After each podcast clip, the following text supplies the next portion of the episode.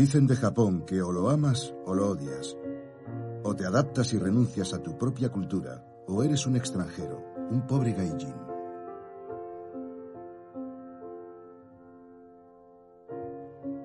Soy periodista y llevo más de 30 años viviendo en Japón. Amo y odio este país. Lo conozco y lo desconozco. Lo acepto y lo rechazo. Igual que si fuera mi propio país. Puedo dormir a pierna suelta sobre un tatami, pero no podría renunciar a ciertas tradiciones saludables, como el café.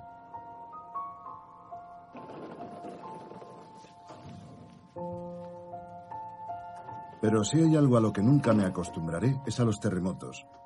Vivo en el sexto piso de un edificio antiguo y cada vez que se produce uno, aunque sea de los pequeños, me entra el pánico.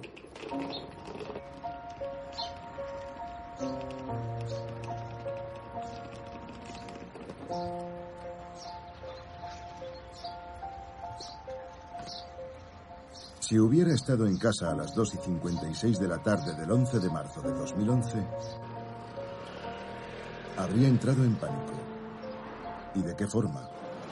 Me encuentro en el centro de Tokio, en Akasaka. Se está produciendo un terremoto muy fuerte, los edificios se están tambaleando. Mirad esa grúa, la grúa que hay encima de ese edificio, mirad cómo se mueve. ¿De qué intensidad es el terremoto?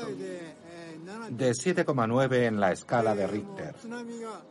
Y se está acercando un tsunami. ¿Dónde? En Sendai.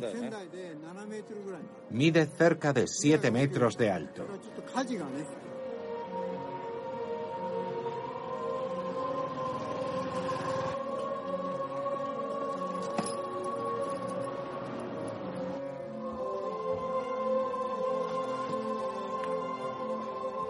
Al volver a casa, caigo en la cuenta de que acabamos de sobrevivir al mayor terremoto jamás registrado en Japón.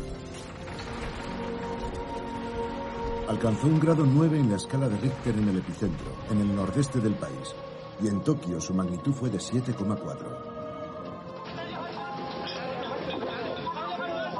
Y luego llegó el tsunami.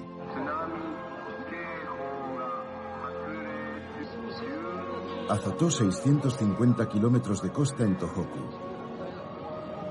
En algunos puntos, las olas llegan a medir más de 30 metros y se adentran hasta 6 o 7 kilómetros en tierra. Toda la región, un lugar hermoso con sus casitas de madera, plástico y aluminio, queda rápidamente invadida, engullida por el agua.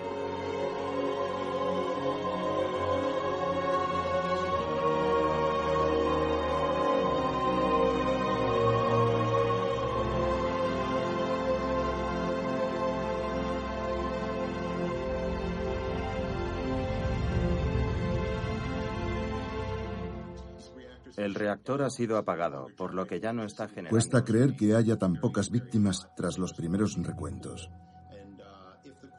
Cuesta creer a quienes dicen que las centrales nucleares están a salvo. La situación más grave es la de la central nuclear de Fukushima Daiichi, una de las 19 plantas existentes en el país, situada a 300 kilómetros al nordeste de Tokio.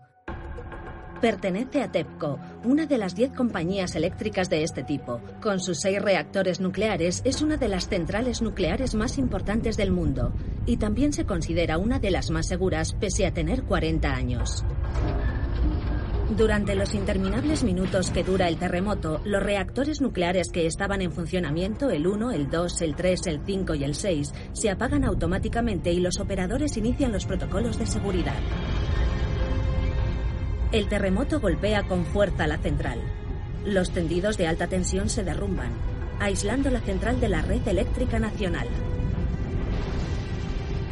Los generadores diésel de emergencia se activan automáticamente y alimentan los sistemas de refrigeración, cuya tarea es reducir la temperatura de los reactores cuando dejan de funcionar.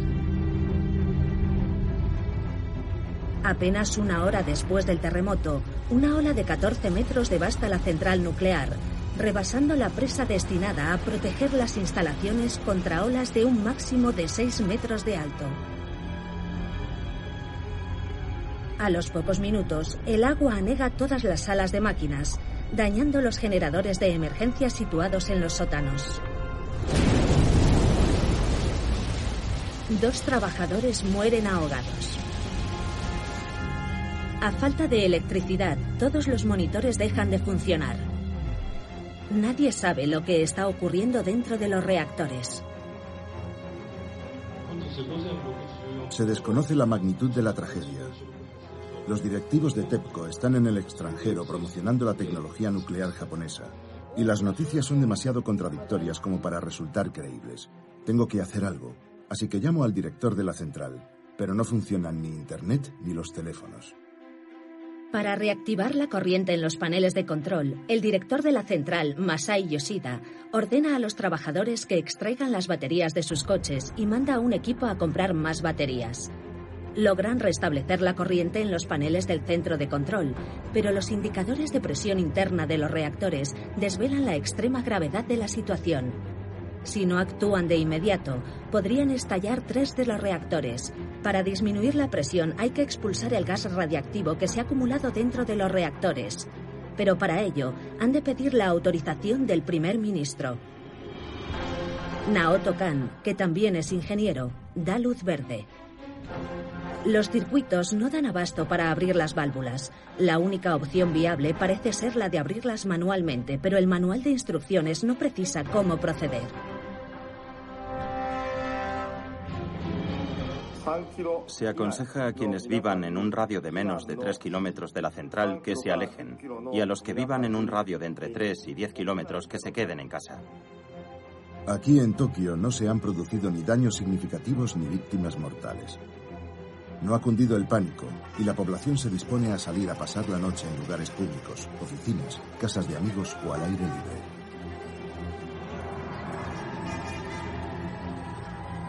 Yo no sé qué hacer. Me puedo quedar en Tokio, donde es más probable que pueda tener noticias.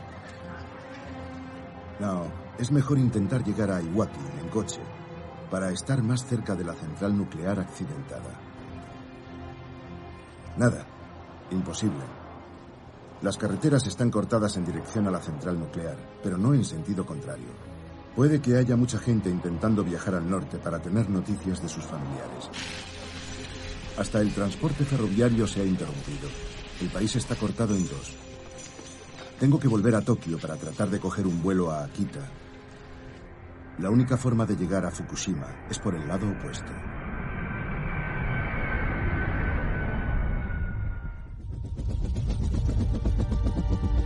Preocupado por el largo silencio de TEPCO, Khan quiere comprender plenamente la gravedad de la situación. Llega al lugar del desastre nuclear. Toma el mando de la situación y envía a unos trabajadores para que abran manualmente las válvulas. Tras evacuar a la población en un radio de 3 kilómetros, la solución más aceptable parece ser liberar el vapor radiactivo de manera controlada. La gente empieza a creer que lo peor ya ha pasado. El tipo de reactor de Fukushima Daiichi el modelo General Electric de 1978 funciona como una enorme olla a presión. El núcleo contiene unas barras de combustible compuestas de uranio. La fisión de los núcleos de uranio produce átomos radiactivos que continúan generando un calor residual días después de apagarse el reactor. El calor del núcleo del reactor se genera por fisión nuclear. Al hervir, el agua produce vapor que se dirige a las turbinas y las acciona para producir electricidad. El vapor condensado regresa luego al reactor. La extracción y sustitución del combustible suele efectuarse con un puente grúa que cubre la distancia entre la piscina del reactor y la piscina adyacente. Durante la operación se inundan por completo ambas piscinas. El traslado de las barras de combustible se efectúa bajo el agua a través de una compuerta común que funciona como una válvula. Por lo tanto, mantener el combustible refrigerado y aislado del entorno es una cuestión de seguridad fundamental. La primera barrera es la cápsula de hierro, el núcleo del reactor. La segunda barrera es un armazón de hormigón armado. Las paredes del edificio son la última barrera entre el reactor y la atmósfera.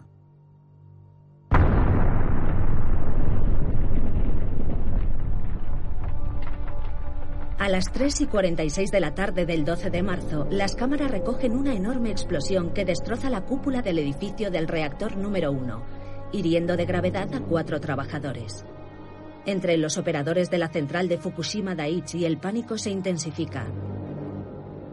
Por suerte, una primera misión de reconocimiento descubre que solo ha estallado la cúpula del edificio, pero no el reactor, que parece seguir intacto.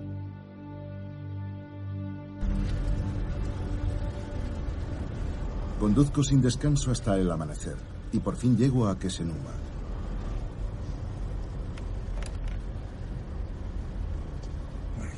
Dios mío. Solo se han salvado del tsunami unos pocos edificios de cemento armado. Los demás han sido barridos, estrujados y regurgitados sin orden ni concierto. De momento no hay rastro de las autoridades. Han pasado ya tres días desde que se produjo el tsunami.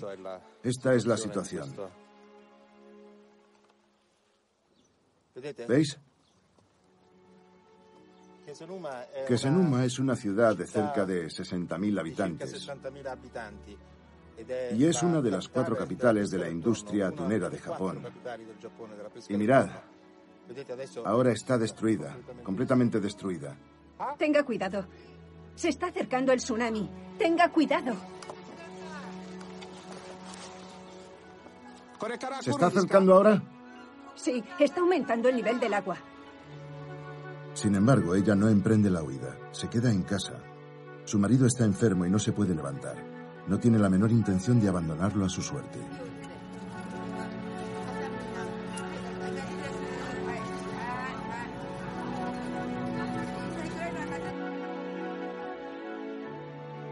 No se oyen gritos. Nadie parece desesperar. Nadie pide ayuda.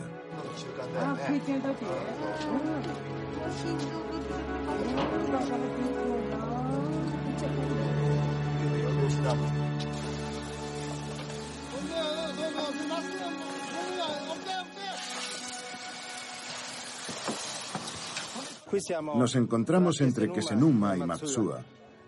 Hay una cola interminable para comprar lo que queda en este supermercado. Fijaos, son muy disciplinados, pese a que llevan ya seis horas esperando.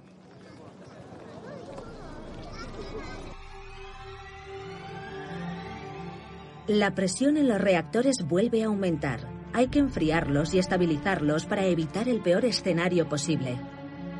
A falta de agua dulce, el agua de mar parece la única solución posible. Pero puede dañar irreversiblemente todos los reactores. Masao Yoshida, el director de la central nuclear, es quien toma la difícil decisión, contraviniendo las órdenes expresas de TEPCO, que aboga por preservar los costosos reactores de los efectos corrosivos de la sal. He regresado a Akita. Y por primera vez, tengo miedo. ¿Hago bien en quedarme? Tengo a mi familia en Italia, cinco hijos.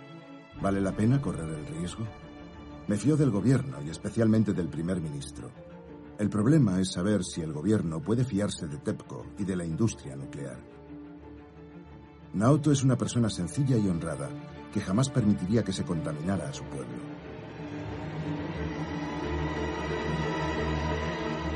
En la central nuclear de Fukushima Daiichi descubren que los núcleos de los reactores 1, 2 y 3 ya están dañados. En una maniobra desesperada, el gobierno envía un equipo de bomberos especializados para intentar atajar la situación más grave, la del tercer reactor. Nada más llegar los hombres. Una gran explosión destruye la parte superior del edificio 3, afectando también al edificio 4.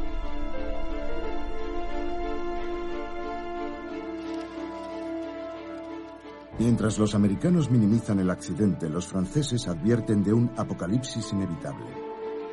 Los reactores empleados en Fukushima y el resto del país son de fabricación estadounidense.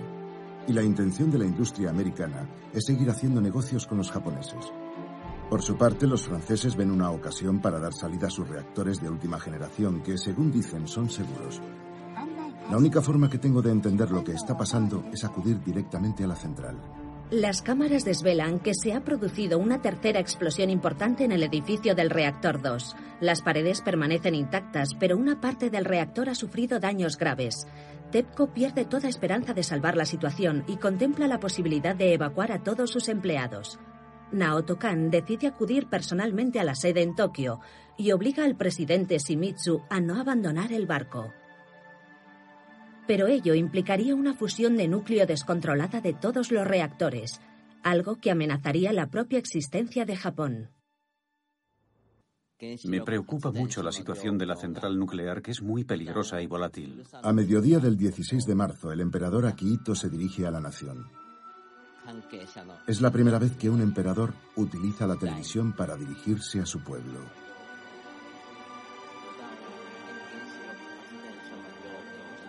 Algunos aún recuerdan el dramático discurso de su padre, el emperador Hirohito, anunciando el fin de la guerra. Hoy como entonces, Japón lucha por la supervivencia de su pueblo.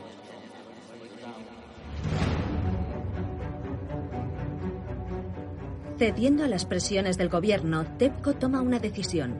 Unos 50 hombres permanecerán en las instalaciones para lidiar con la situación. Trabajan en condiciones extremas. Separados del resto del mundo, contaminados por la radiación, sin noticias de sus familiares afectados por el tsunami, luchan por enfriar los reactores y restablecer la corriente y los sistemas de seguridad, a menudo por pura suerte.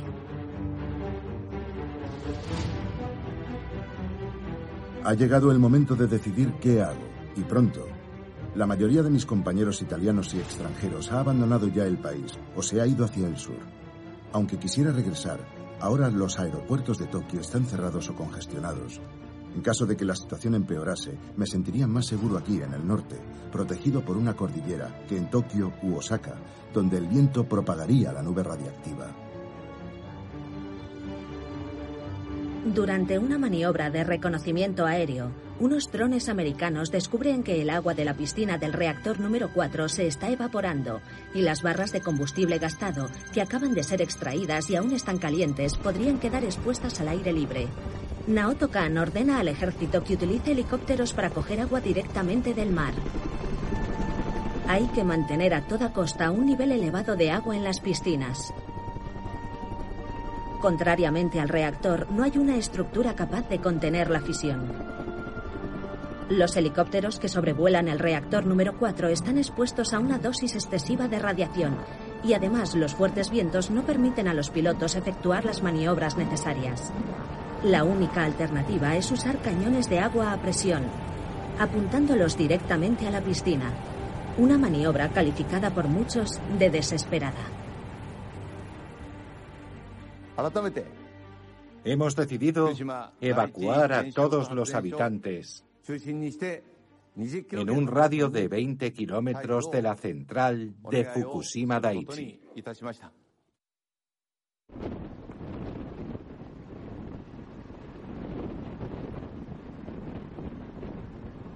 Terremoto, tsunami, desastre nuclear. Esta es la zona que ha sufrido los tres desastres. No es que el sistema de navegación se haya vuelto loco, es que las carreteras que indica ya no existen. Ahora nos encontramos a dos kilómetros de Fukushima Daiichi, la central nuclear que está amenazando a Japón y al resto del mundo.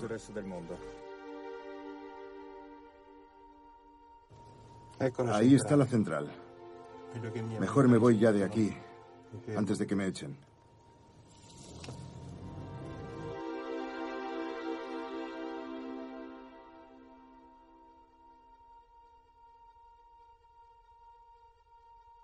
La situación parece estar mejorando.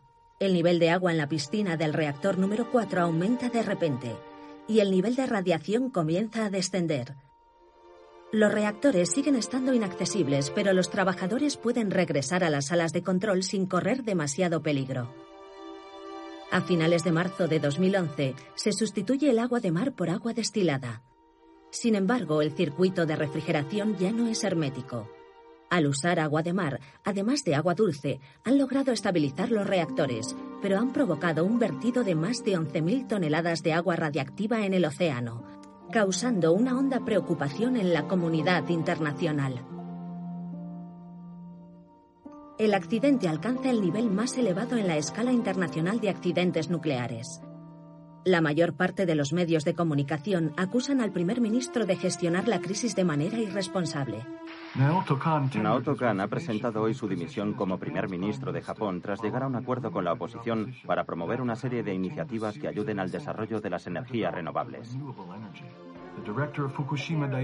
El director de la central de Fukushima Daiichi, Masao Yoshida, se ha visto obligado a dimitir de su cargo para ser hospitalizado y sometido a un tratamiento médico urgente. Lo reemplazará en el cargo el gerente Takeshi Takahashi. El primer ministro de Japón, Yoshihiko Noda, ha declarado a la nación que el reactor alcanzará el estado de apagado en frío. Hoy Japón cerró el último de los 54 reactores nucleares que aún estaban en funcionamiento para efectuar tareas de mantenimiento de emergencia. El nuevo primer ministro, Shinzo Abe, ha anunciado hoy su intención de volver a adoptar la energía nuclear, reabriendo gradualmente las centrales existentes y retomando las obras de las que estaban en construcción. Esta decisión ha desatado una ola de protestas en todo el país.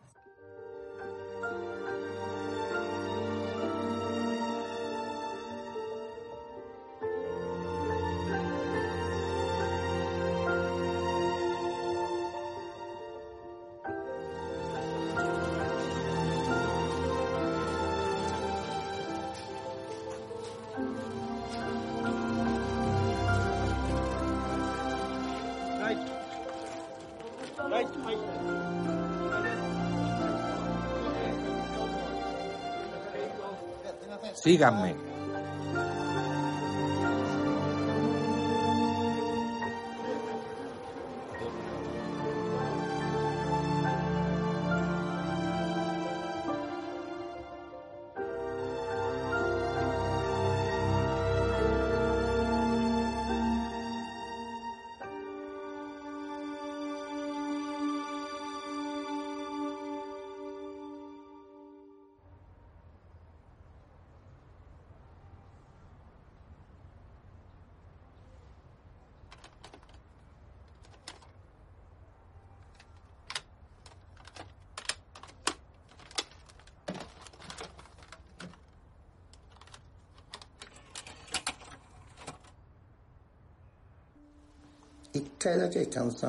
¿Tuvo miedo de morir?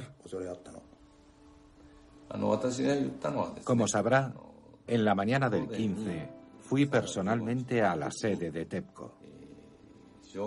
La situación era trágica y los directivos de TEPCO estaban contemplando la opción de evacuar la planta, de abandonarla a su suerte.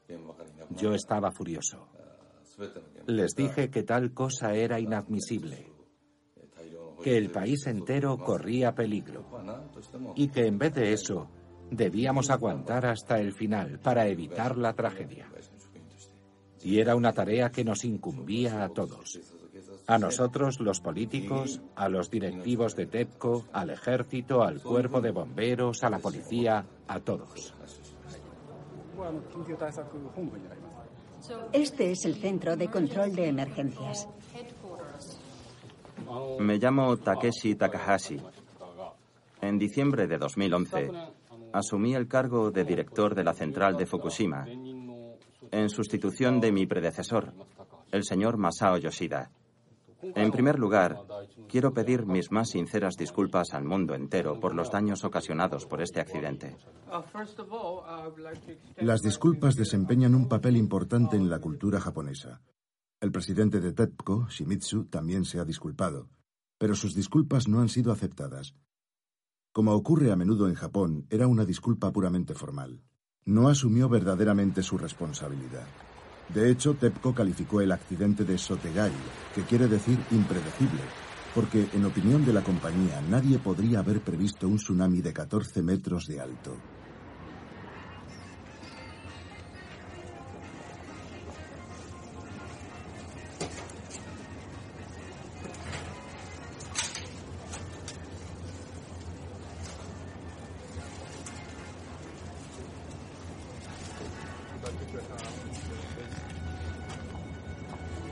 ¿Cómo puede convivir uno con el miedo a que sus hijos contraigan cáncer, leucemia por ejemplo, por comprar un cartón de leche contaminado? El pueblo japonés, abandonado a su suerte, tiene que arreglársela solo. No tardan en nacer asociaciones nuevas, grupos de solidaridad, iniciativas autogestionadas. La población realiza de forma autónoma escáneres corporales y análisis de alimentos. En algunos domicilios particulares se organizan mercados domésticos los fines de semana. Las madres de la región acuden juntas para comprar alimentos producidos en provincias lejanas, consideradas seguras. En parte como respuesta a que el comercio online está creciendo rápidamente y con él las estafas. En un país donde los ciudadanos solían dejar sus pertenencias sin vigilar en la calle, donde los clientes pagaban por los productos aunque no hubiera nadie atendiendo el negocio, la gente ha perdido la confianza, sobre todo en las autoridades. Este es el más grave de los daños colaterales ocultos tras el accidente de Fukushima. La desaparición de esa armonía, esa educación y ese equilibrio que el pueblo japonés llama UA. Por no hablar de las muertes causadas por la tristeza, la depresión, el estrés y los suicidios motivados por la desesperación. O por mero cálculo, pues en Japón las aseguradoras pagan y además generosamente en caso de suicidio. Hay varias tareas pendientes. La más complicada de todas es la retirada de los núcleos de los reactores dañados. Es una tarea que jamás ha sido llevada a cabo antes.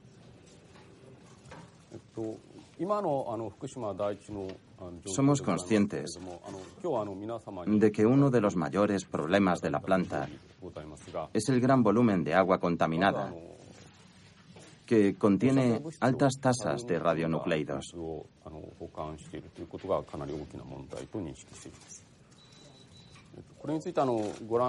Para gestionar la cantidad creciente de agua contaminada, hemos construido varios tanques y estamos construyendo más.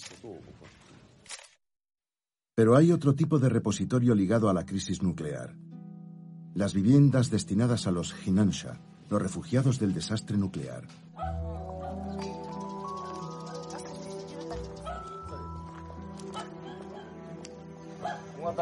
Toda la gente que vive aquí viene de Odaka.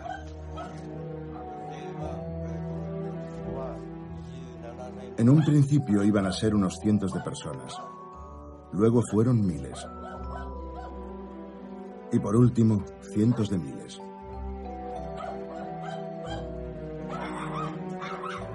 Es gente que ha tenido que abandonar su hogar, su tierra, sus raíces, quizá para siempre. Y se ven obligados a vivir en estas casas provisionales. Una pesadilla casi peor que la radiación.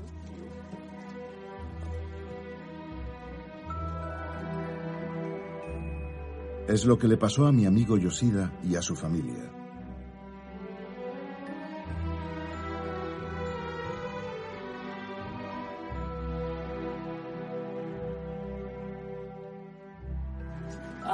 El gobierno quiere que volvamos a nuestras casas. Pero tenemos que esperar los resultados de la descontaminación. Todo depende de esos resultados.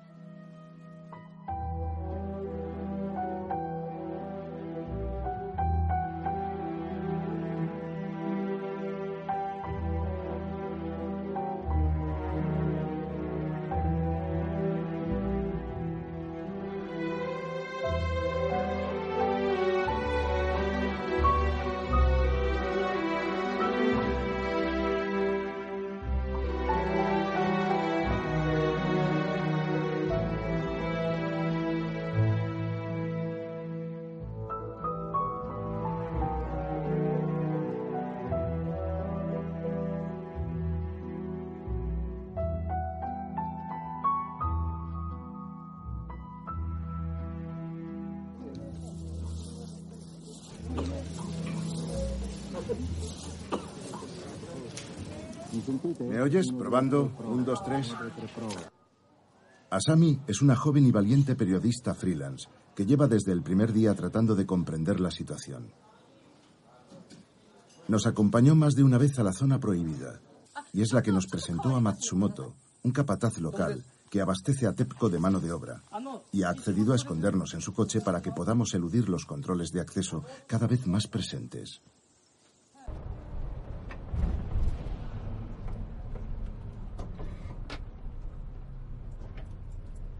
Mientras que durante los primeros días de la emergencia se desaconsejaba entrar en la zona prohibida, hoy está terminantemente prohibido.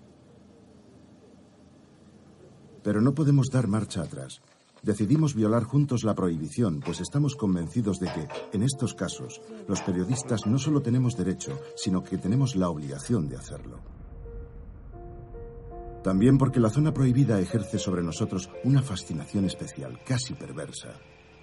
La vida sigue presente, pero es una vida que huele a muerte.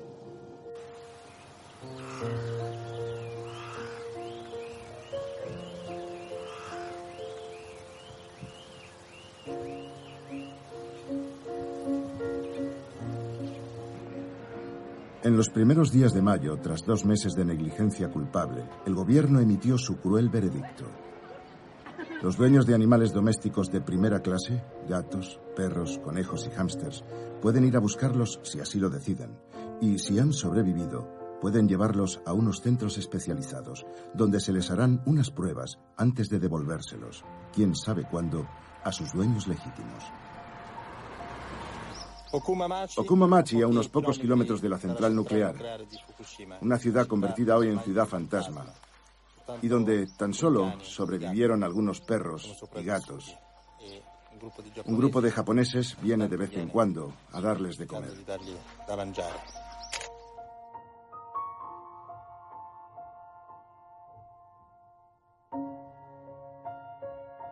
Para todos los demás animales, cerdos, vacas, pollos, ovejas y caballos, existe lo que los medios japoneses califican hipócritamente de muerte dulce. El gobierno ha decidido administrarles inyecciones letales. Pero antes de que se decida quién llevará a cabo la tarea, estos pobres animales, abandonados a su suerte, mueren uno tras otro de hambre, después de haber sufrido unos dolores atroces y se convierten en fertilizante ya inútil para una tierra inservible.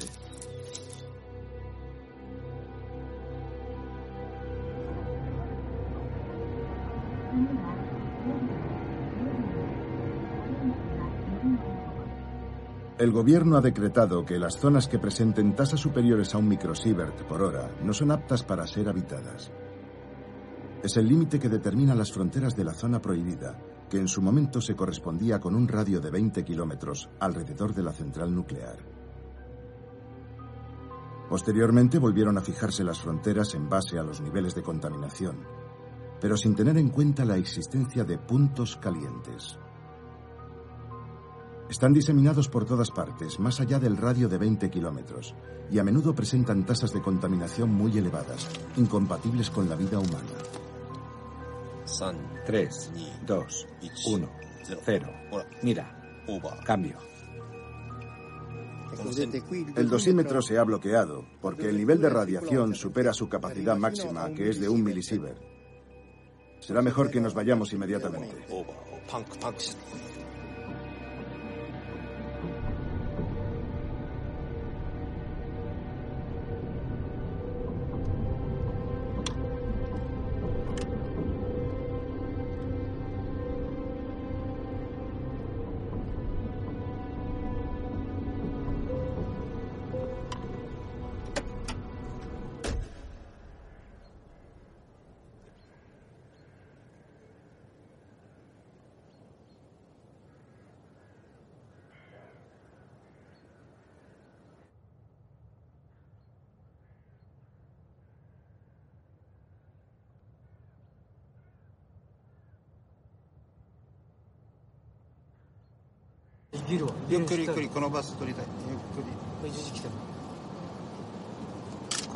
Esta gente vivía en la zona.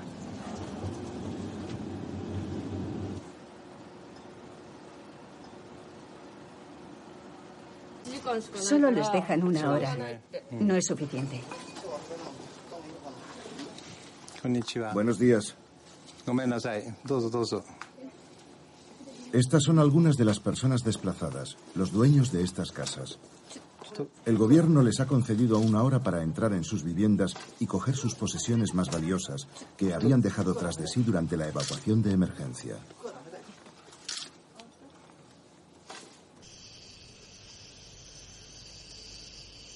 El hospital de Futaba también fue evacuado a toda prisa.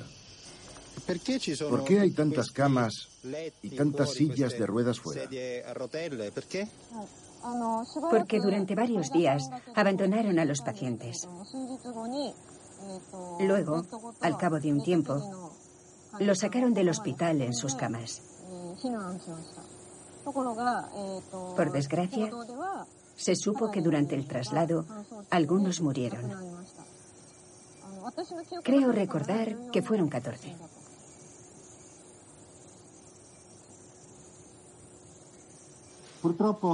Lamentablemente, de un tiempo a esta parte, la situación ha ido a peor.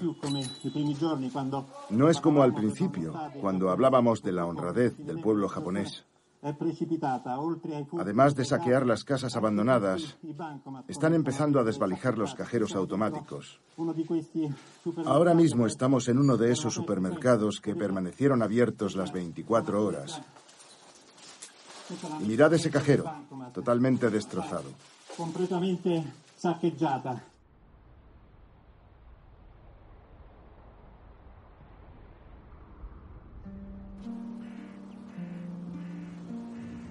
¿Antes se podía ver el mar desde aquí? No, no se podía.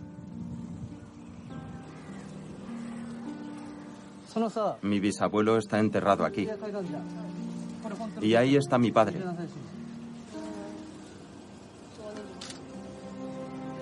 Y allí está el abuelo de mi abuelo.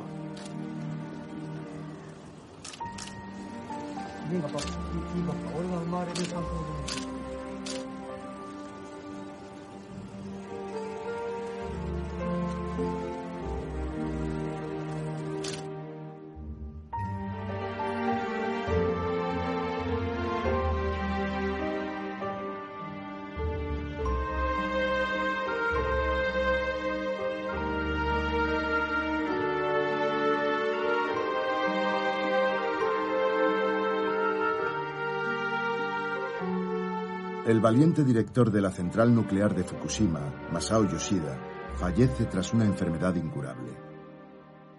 Fue su decisión de desobedecer a TEPCO e inyectar agua de mar en el reactor la que salvó al país.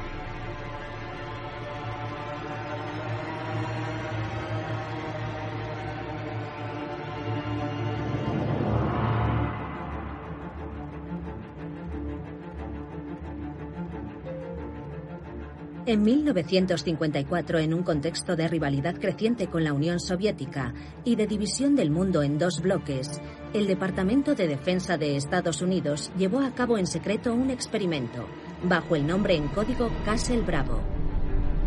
Se trataba de una prueba nuclear que consistía en detonar una bomba de hidrógeno.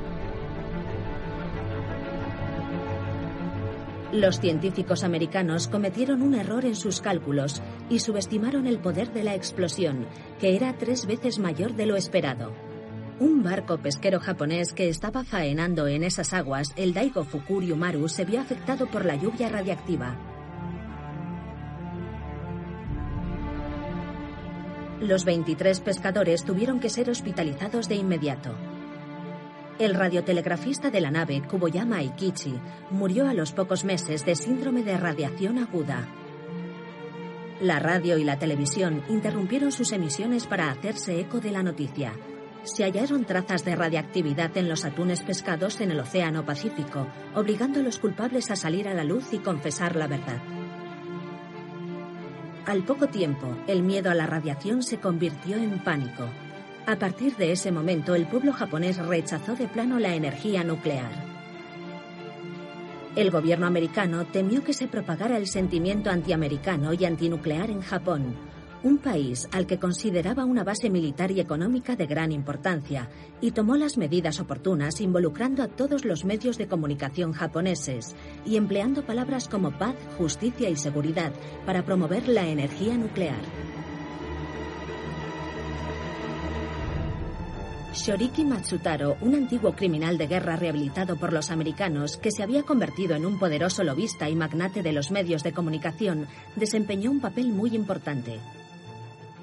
Era un gran admirador de la cultura americana y estaba convencido de que la prosperidad económica de la nación dependía de la amistad con Estados Unidos.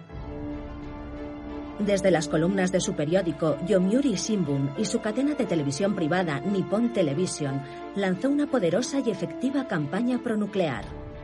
Al cabo de unos pocos años logró derrotar al movimiento antinuclear en su país y convencer a la mayoría de sus conciudadanos de que adoptar la tecnología nuclear no solo era una decisión inteligente, sino que era indispensable.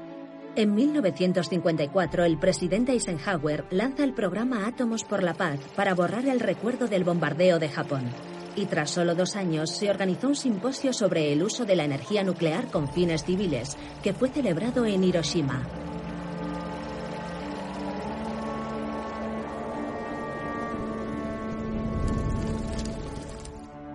Matsutaro fue nombrado presidente de la nueva Comisión para la Energía Atómica y pronto fue anunciada la construcción de la primera central nuclear del país. Así pues, el que probablemente debiera haber sido el último país en adoptar la tecnología nuclear, se convirtió en uno de sus principales y más convencidos valedores.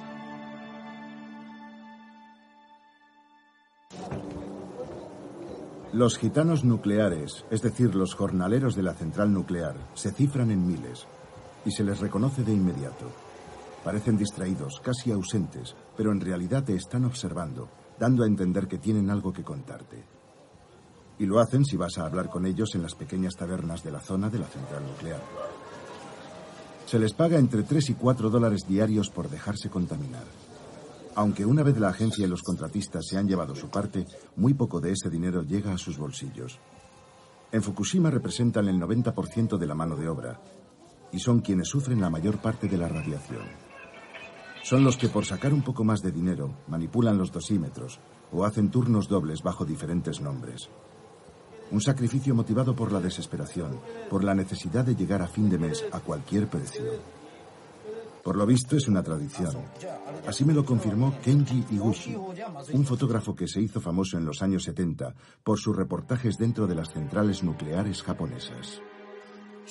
Nunca acepté la idea de que para producir energía hubiera que dañar a los humanos, contaminarlos de por vida. Decían que era una energía limpia. Es totalmente falso. Bueno, el antiguo primer ministro Khan decidió renunciar a la energía nuclear pero luego Abe anunció que quería reabrir los reactores. Es terrible. La palabra irresponsable se queda corta. La situación es esta. No podemos seguir construyendo centrales nucleares. Entonces, ¿qué hacemos? Vender nuestra tecnología a otros países. No se trata de producir energía, solo de ganar dinero. Era de noche y le dije a mi jefe en General Electric, yo recomendaría decir a las centrales de Estados Unidos que General Electric no puede seguir garantizando la actividad de esas centrales. Y mi jefe me contestó, hombre, la situación no puede ser tan mala. Y no olvides que si tenemos que cerrar todas esas plantas, probablemente sería el fin de la rama nuclear de General Electric.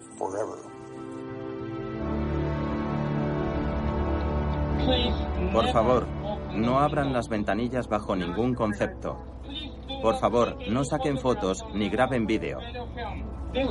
Las ventanas de este edificio quedaron pulverizadas por la explosión de la unidad número uno y el edificio del reactor quedó gravemente dañado. Por eso han cubierto el edificio. Me pregunto cómo es posible que se ocultara durante dos meses la triple fusión nuclear que se produjo en Fukushima Daiichi. Es mucho tiempo para un país como Japón. Estoy convencido de que los expertos, los que tenían acceso a toda la información, lo sabían. Pero nadie, sobre todo en TEPCO, quería usar la palabra fusión. Hablaron de daño a los reactores. Se dedicaron a jugar con las palabras. Y aquello duró dos meses. Por fin, en mayo, se atrevieron a usar la palabra correcta. El edificio del reactor número 2 es el único que quedó intacto, pero fue el origen de las fugas radiactivas más peligrosas. La explosión que se produjo dentro del edificio dañó la base del reactor, haciendo que se inundaran varias salas y conductos subterráneos. Cada día se vierten cientos de toneladas de agua radiactiva en el océano. ¿Dónde está el núcleo? ¿En qué punto del proceso de fusión? Tres años después del accidente, nadie lo entiende. Nadie lo sabe. TEPCO no lo sabe. Los medios de comunicación no lo saben. Ni siquiera los robots pueden acercarse. Pero, ¿qué opina Khan? Khan el ingeniero. Ahora sabemos a ciencia cierta que el núcleo perforó la base metálica del cilindro y quedó al descubierto. Todo está escrito aquí, en el informe del Comité de Investigación del Gobierno. A causa de la radiación nadie, ni siquiera los robots, pueden acercarse lo suficiente como para averiguar cuánto cemento separa al núcleo del subsuelo y los acuíferos.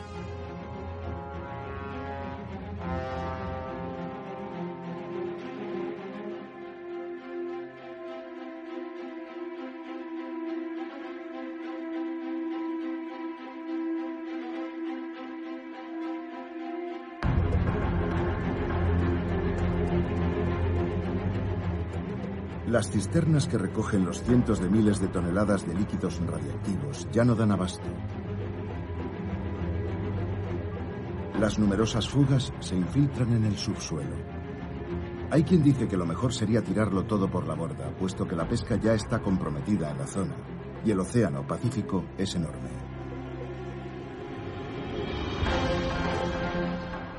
Pero nadie sabe cuáles serían realmente los efectos a largo plazo. Las sustancias radiactivas se infiltran en la cadena alimentaria, concentrándose en la cima, que es donde nos encontramos nosotros, con nuestros debates y nuestros miedos. Las máquinas, los vehículos y los tanques que fueron arrastrados por las aguas todavía están diseminados por la zona. En el momento del desastre, el tsunami que golpeó esta zona medía 15 metros de alto. El edificio que vemos a mano derecha sufrió muchos daños por el tsunami. Y cuando se produjo el terremoto no teníamos ese rompeolas. Así que el tsunami golpeó directamente la zona. Está ocurriendo de todo en el autobús. Los hombres de TEPCO no nos dejan filmar, no paran de interrumpirnos, hablan por un megáfono. No queda claro cuál es su problema, puesto que ya no es una central nuclear en funcionamiento. Y por tanto, el terrorismo no supone ningún peligro. El único peligro es la información. ¿Dónde está el reactor? ¿Cómo? El reactor que están construyendo, ¿dónde está? A unos 100 metros de aquí. Es lo que nos gustaría ver. Vamos a ir a pie, ¿de acuerdo? Si no están dispuestos a obedecer mis órdenes, pueden irse por donde han venido, ¿de acuerdo? Oiga, un momento. Yo solo le estaba preguntando. Le estaba pidiendo información. Más adelante, los empleados me proporcionan la información que busco. Según confesaron los directivos y tal y como confirman las 641 páginas del informe Kurokawa, mediante ejemplos concretos, lo ocurrido en Fukushima fue una catástrofe causada por el hombre.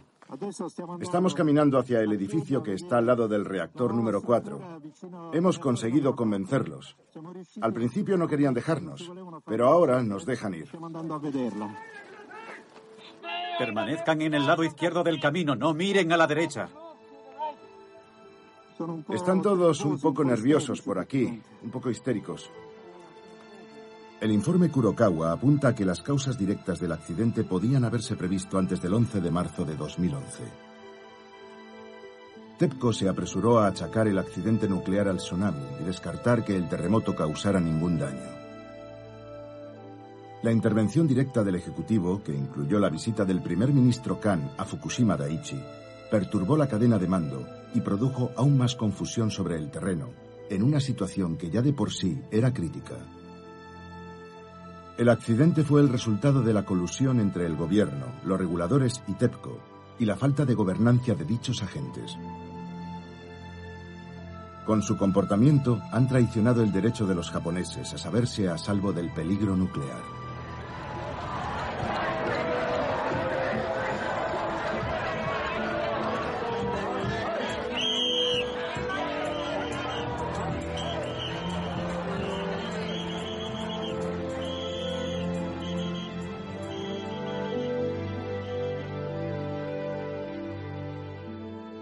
Todo el mundo es culpable y nadie lo es, como en las guerras. Y donde no hay culpa no hay responsabilidad. Como tampoco hay pecado si no hay arrepentimiento. Por favor, permanezcan en grupo. Por fin nos encontramos delante del reactor número 4. La radiación sigue siendo muy elevada, de más de 1500 microsieverts. Justo antes del accidente, se estaba llevando a cabo una tarea de mantenimiento rutinaria en el reactor 4, que consistía en reemplazar el combustible gastado. Para llevar a cabo esa tarea había que inundar la cámara situada encima del reactor, para que el nivel de agua fuese el mismo que el de la piscina con combustible nuevo. Cuando el sistema de refrigeración dejó de funcionar, en la cámara situada encima del reactor 4 solo había agua mientras que debajo en la piscina estaban todas las barras de combustible incandescentes que hicieron que se evaporara toda el agua de la piscina. Si el combustible hubiera quedado al descubierto, se habría producido otra fusión, pero esta vez al aire libre. De haber ocurrido eso, las consecuencias habrían sido devastadoras. La ciudad de Tokio habría quedado completamente destruida.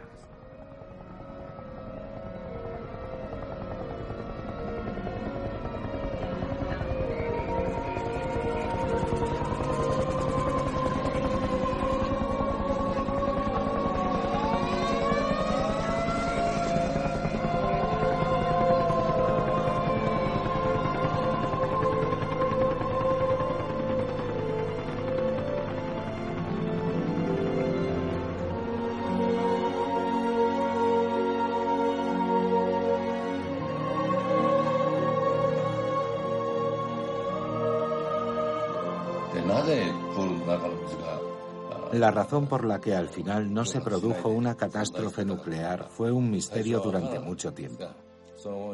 No la conocimos hasta pasados varios meses, gracias a la labor de la Comisión de Investigación. Debido al aumento de la presión dentro de la piscina del reactor, se rompió la válvula de la compuerta que separaba la piscina del reactor de la piscina de combustible gastado, provocando que el agua se vertiese en la piscina de combustible gastado adyacente. Si no se hubiera roto la compuerta, el agua de la piscina habría seguido evaporándose y no habría tardado en producirse una fusión nuclear. Tokio se ha salvado por pura casualidad.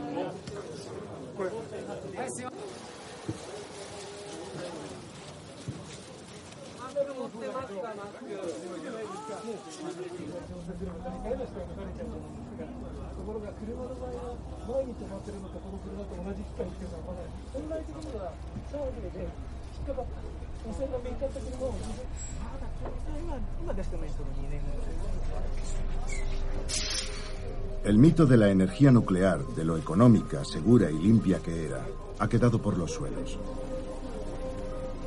Este desastre ha obligado a Japón a enfrentarse a una cuestión que muchos otros países ya han abordado.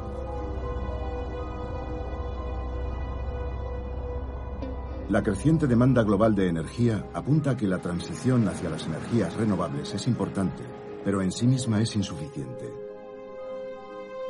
Mientras el sueño de la fusión nuclear, de una energía limpia e infinita para todos, nos sigue esperando al otro lado de la historia, los héroes de Fukushima no bastaron para salvar a Japón del desastre.